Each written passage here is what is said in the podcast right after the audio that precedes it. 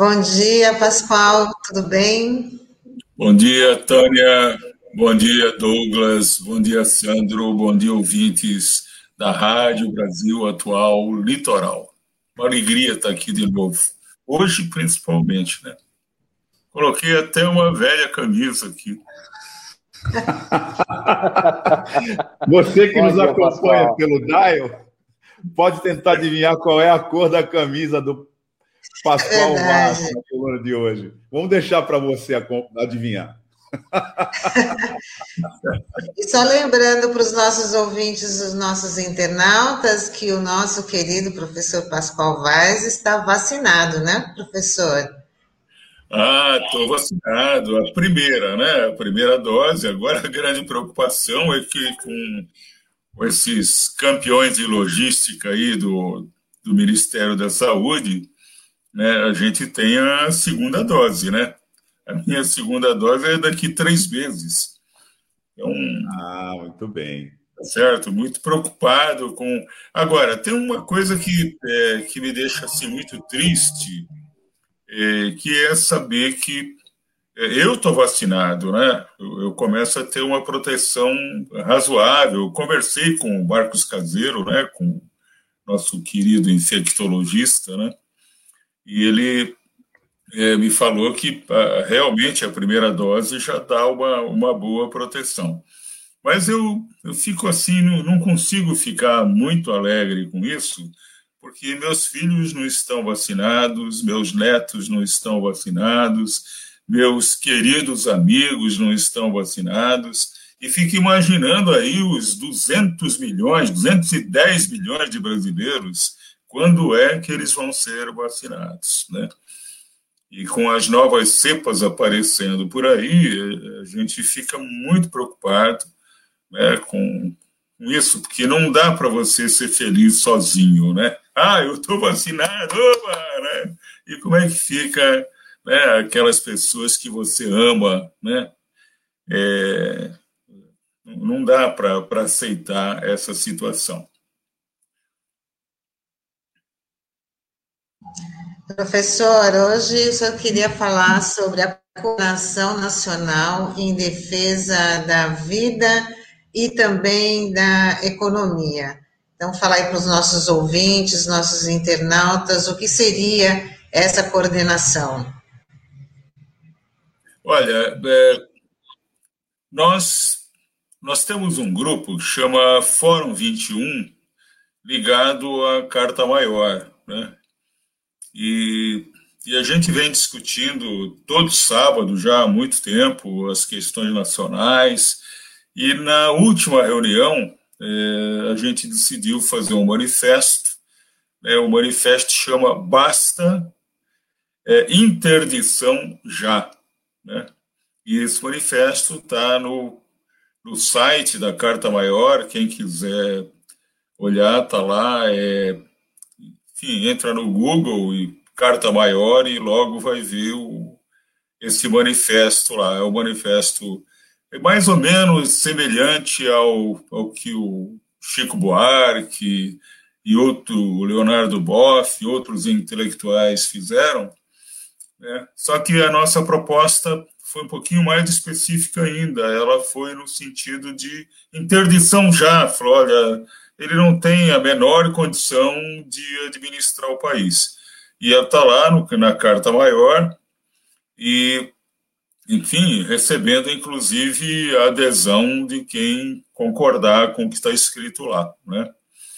É, enfim, é, é, é esse o, o, caso. Agora, é, de ontem para hoje, Tânia, é, essa, essas coisas que, a partir da, da decisão do Faquin, eu juntei a essa, é, a essa ideia de um, de um basta, né, é, pelo interesse nacional, da interdição, né,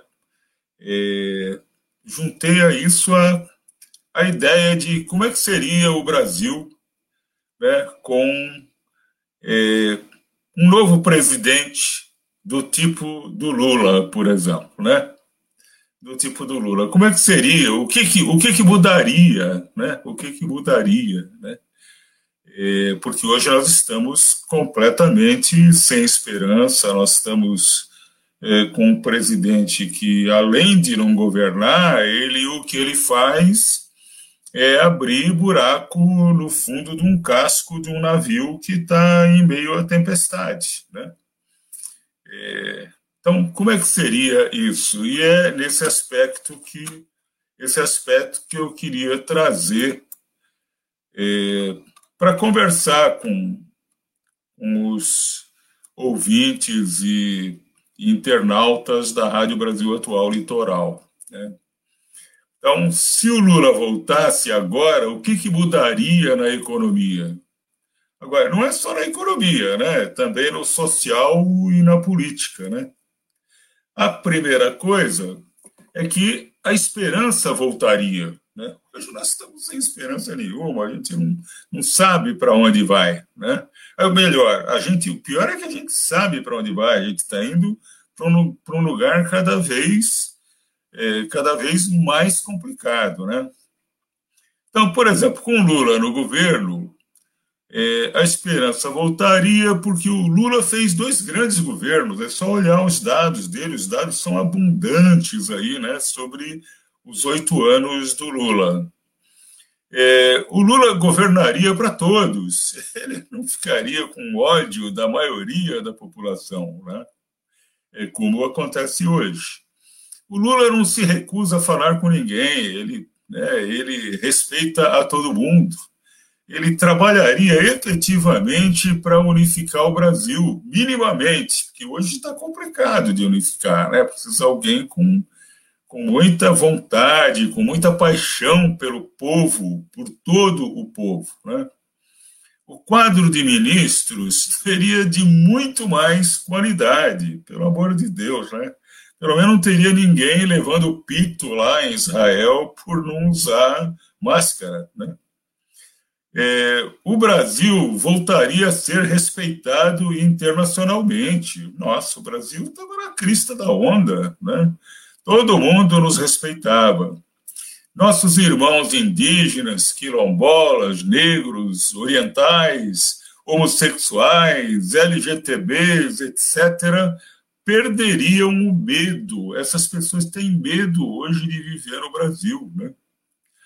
É, haveria uma revalorização dos movimentos sociais, né, que é uma coisa super importante e que o PT é, aprendeu, né, como é importante estar junto dos movimentos sociais, né, ouvir os movimentos sociais e não só ouvir, né, negociar com os movimentos sociais, os diversos movimentos.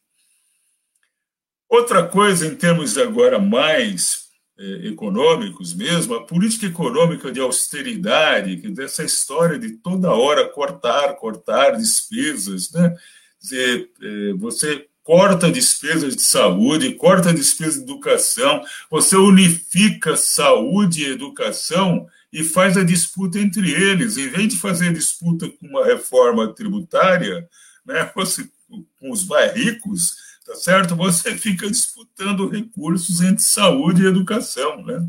Essa política de austeridade, ela seria substituída por outra que seria uma política de crescimento. Né? A política de austeridade, além de cortar custos, ou a consequência disso, ela emperra e encolhe a economia, né? ela desperdiça empregos, ela não aproveita a enorme capacidade ociosa que nós temos hoje. Né? Hoje nós temos uma capacidade ociosa em termos de trabalho de 20 milhões de desempregados quando a gente inclui os desalentados, que, que é o pior né, do desemprego, é o desempregado desalentado. Né? E mais 40 milhões de informais. Né? O capital também está ocioso, ele vai para a especulação quando não vai para o exterior. Né? Tem é, montanhas de capitais nacionais nos paraísos fiscais. Né? É, e ela não aproveita, ela não permite que sejam aproveitados os grandes potenciais que você tem no Brasil, né? Nós temos uma indústria ainda muito inteligente e capaz, ela tem toda uma memória, ela tem conhecimento para voltar a crescer. A indústria já representou 30% da economia brasileira. Né? Hoje representa 11%, 12% da economia brasileira. Tem muito para crescer. Nós temos 8 milhões de quilômetros quadrados de biodiversidade, de água, de mar territorial imenso, com imensa riqueza, energia solar, eólica, hídrica, tudo isso precisa ser aproveitado. Falta juntar as pontas, falta alguém com liderança para fazer isso. E foi o que o Lula fez no governo dele, né? O respeito, o sagrado respeito à, à Amazônia retornaria. É uma coisa linda, né? Quando você pensa na Amazônia, você tem que respeitar, você tem que respeitar todo o potencial dela, tudo o que ela nos traz de segurança e de alegria, né? de alegria. O salário mínimo teria de volta a revalorização do seu poder aquisitivo, né? que o Bolsonaro cortou dizer, nós temos um salário mínimo hoje, apesar do crescimento que ele teve nos governos do PT, ele ainda é um salário mínimo muito baixo. Ele é cerca de um quarto né, do que a Constituição diz que deveria ser. Né? É, a dívida pública não seria mais vista como limitadora para os avanços econômicos e sociais. O pessoal não só daqui de dentro, mas das agências de risco lá de fora, falam muito na dívida pública, né? que a dívida pública vai atrofiar o país, vai acabar com o país. Tem países com dívida pública duas, três vezes maior que a nossa, né? e funcionam muito bem. Né? A dívida pública ela seria olhada no longo prazo, que tem que olhar, claro, dívida tem que olhar no longo prazo. O teto de gastos né, a, a emenda constitucional 95, esse teto de gasto seria eliminado. Não haveria o risco mais de desvinculação, por exemplo, dos percentuais de saúde e educação, né, que o governo insiste em fazer. Não haveria mais o risco de desindexação das aposentadorias a ameaça de capitalização da Previdência também acabaria, que é um grande risco para o trabalhador brasileiro. Né? A terrível pandemia passaria a ser respeitada, né? Dizer, coisa que hoje não é, né? A pandemia hoje é, ela é achincalhada, ela não é vista com seriedade. Pascoal, desculpa te cortar, mas eu queria te fazer uma, uma pergunta no seguinte sentido. Ontem, logo depois da notícia é, da decisão do ministro Edson Fachin, os mercados reagiram e boa parte do noticiário tradicional atrelou a isso a, a, possibilidade do Lula voltar a ser presidente e tal. Agora, o senhor que conhece bastante economia, como é que o mercado vai rejeitar um cara que conseguiu ampliar meio retornar o grau de investimento no país, né? Que isso foi uma conquista do presidente Lula, né? Do governo Lula em 2008. Como é que o mercado reage tão mal uma pessoa que conseguiu resgatar o, isso no país, né? Coisa que a gente já perdeu aí ao longo dos últimos anos. Dá para explicar para os nossos ouvintes internautas? Ou tem alguma lógica nisso ou não? Olha, é, essa, essa reação é completamente irracional, né? não tem sentido. Né?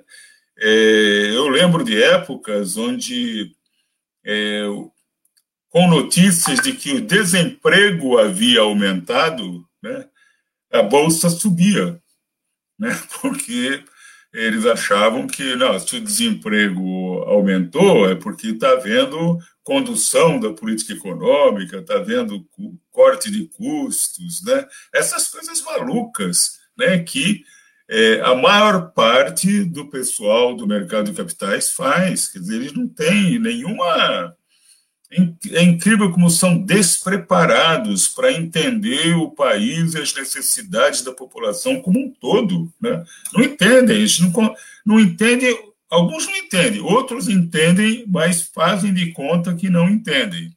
Né? O objetivo dessas pessoas é, que são maldosas é, são é, simplesmente aumentar né, o próprio lucro, o próprio capital que eles têm, né, valorizar o capital deles.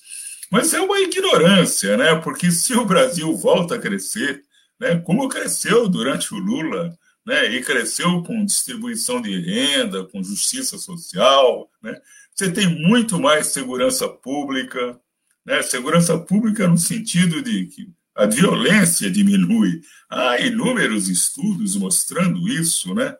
É, que quando a situação social melhora, a, a violência pública é, cai muito, né?